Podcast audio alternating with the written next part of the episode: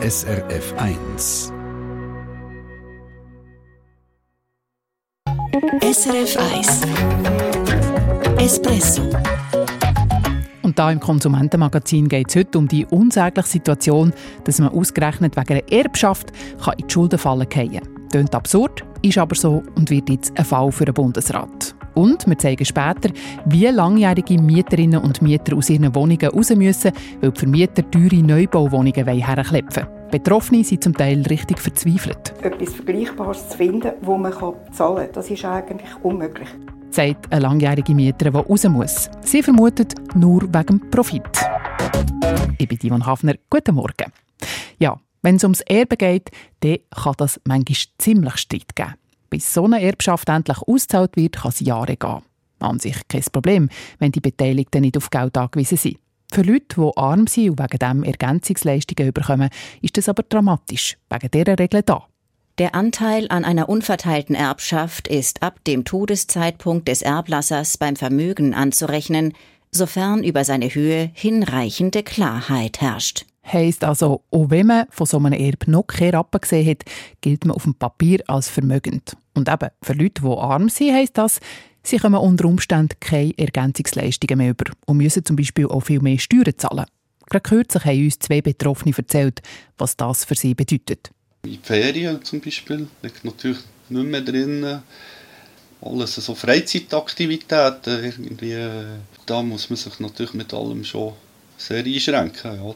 Es ist ein recht grosser Einfluss. Zum Glück hat jetzt mein Sohn sich bereit erklärt, mit 300 Franken pro Monat beizusteuern. Kann es ja nicht sein, finden wir vom Espresso, dass man wegen einer Erbschaft in die Schulden fallen kommt. Wir haben hier im Konsumentenmagazin über das Problem berichtet und dann auch beim Bund nachgefragt, ob man die Erbschaftsregeln nicht anpassen könnte. Antwort: Nein, kann man nicht. Und das Fazit von meinem Teamkollegen Peter Fritsch war, die Chancen stehen also schlecht, dass sich etwas ändert. Es bräuchte einen Vorstoß von einer Politikerin oder einem Politiker. Ja, und genau so ein Vorstoß liegt jetzt auf dem Tisch vom Bundesrat.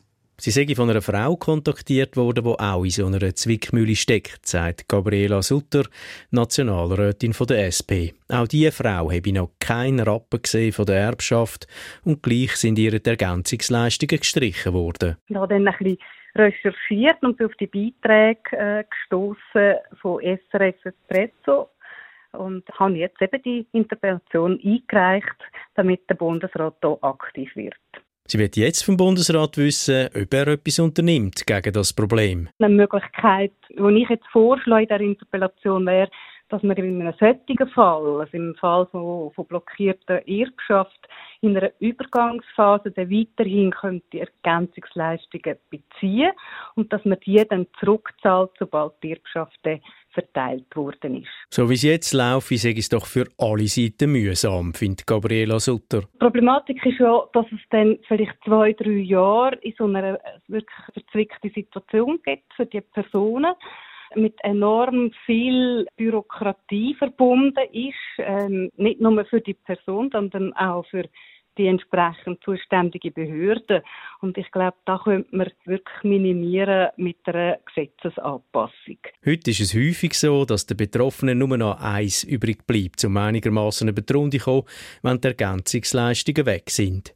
Bei der Sozialhilfe anklopfen. Aber das macht die Situation auch nicht besser, im Gegenteil. Letztlich ist es auch wirklich ein Unterschied, ob man Ergänzungsleistungen bezieht oder ob man Sozialhilfe bezieht. Also man muss natürlich bei der Sozialhilfe dann noch sehr viel genauer nachweisen, ähm, für was, dass man das Geld dann effektiv braucht. Der Vorstoß, um die Schuldenfalle bei einer Erbschaft wegräumen, liegt jetzt, wie gesagt, beim Bundesrat. Und einer, der sehr hofft, dass der ein offenes Ohr hat für das Anliegen, ist der Mark Müller. Er heißt richtig anders und ist einer von den Betroffenen, die mir darüber berichtet haben. Bei ihm zieht sich der Erbstreit jetzt dann schon seit bald zehn Jahren. Und dass jetzt unter anderem auch seine Geschichte im Bundeshaus einen Stein gebracht hat, das freut ihn sehr. Auch wenn er selber ja ziemlich sicher nicht mehr von einer Gesetzesänderung würde profitieren. Mir bringt es ja in dem Sinn nicht mehr allzu viel, weil, weil ich da schon durch einen Fleischwolf durch haben müssen.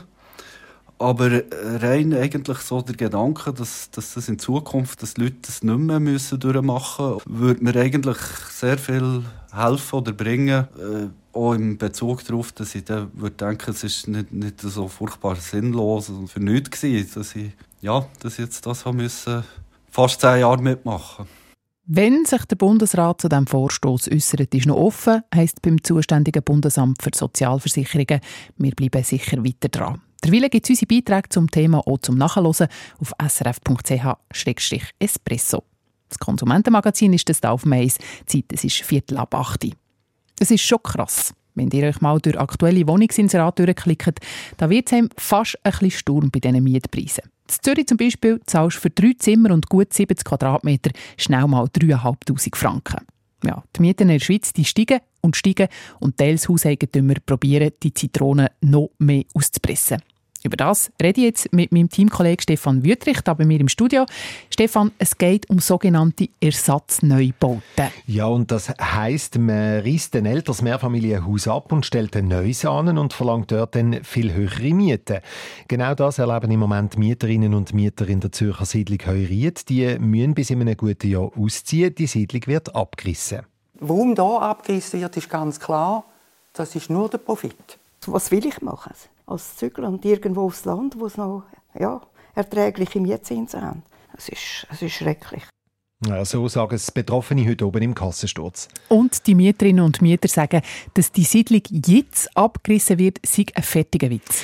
Ja, die Häuser in dieser Siedlung die sind zwar schon 80 Jahre alt, aber vor 20 Jahren total saniert worden. Vor vier Jahren haben wir dann noch eine Solaranlage drauf und neue Heizungen installiert und jetzt will man es eben abrissen. Die Verwaltung, das ist äh, CS Asset Management, also von der Credit Suisse, die sagt, äh, man müsste die Häuser nächstens sowieso wieder umfassend sanieren und mit dem Neubau können auf der gleichen Fläche 41 zusätzliche Wohnungen geschaffen werden. Das helfe gegen die Wohnungsnot in der Stadt Zürich. Mhm. Und wir ergänzen mehr Wohnungen mit viel höheren Mieten. Das bedeutet auch mehr Profit für Besitzer. Sagt natürlich niemand so. Vielfach wird ja dann behauptet, so ein Neubau sei ökologischer als eine Sanierung, auch in diesem Fall da. Da kann man aber ein Fragezeichen dahinter setzen, Stefan. Ja, äh, die Kolleginnen und Kollegen vom Kassensturz die haben auch mit dem David Kaufmann geredet. Er ist Professor an der ETH Zürich, unter anderem für Stadtplanung. Und er sagt, so ein Neubau ist nicht automatisch ökologischer. Ökologisch tut Abriss sehr viel CO2-Emissionen ähm, äh, ausstoßen. Es ist äh, sehr unökologisch, eigentlich abzureißen und wieder neu zu bauen. Aber es ist nicht nur das, was er an so Ersatzneubauten kritisiert. Sie sind auch aus sozialer Sicht nicht sinnvoll, weil die Leute, die vorher in den alten Wohnungen waren, die können sich eben vielmal den Mietzins in diesen Neubauten schlicht nicht mehr leisten. Mhm. Und so ist es offensichtlich auch bei Betroffenen aus der Siedlung Heuriet Zürich, die eben bis im Frühling nächstes Jahr raus müssen. Äh, Susanne Haug zum Beispiel, sie wohnt jetzt in einer Zweizimmerwohnung mit gut 50 Quadratmeter, zahlt für die rund 1200 Franken. Sie hat probiert sich zu wehren, hat dem CEO CEO von der UBS geschrieben, Sergio Armotti, sie hat der CS geschrieben und sogar im Bundesrat gebracht hat es nichts. Sie gehen einfach immer die gleichen belanglosen Antworten zurückkommen. Ich bin nach wie vor in dieser Situation, dass ich da raus sollte.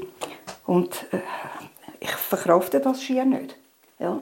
Also, zum Teil bin ich also wirklich recht äh, tief unten, also fast depressiv. Also ich muss mich eigentlich gegen das wehren. Oder? Ja. Und etwas Vergleichbares ist unmöglich, etwas Vergleichbares zu finden und wo man zahlen kann. Das ist eigentlich unmöglich. Ja, man hört, da ist Verzweiflung um und so wie dieser Mieterin geht es noch vielen anderen, die aus ihren Wohnungen raus müssen. Die ganze Geschichte, wie gesagt, heute Abend im Kassensturz. Dort wollen wir vom Zürcher Stadtrat André Odermatt wissen, was macht denn eigentlich eine Stadt wie Zürich gegen die Entwicklung? Einschalten heute Abend 5 ab 9 Uhr im Fernsehen. SRF 1 Espresso Eine Sendung von SRF 1. Mehr Informationen und Podcasts auf srf1.ch.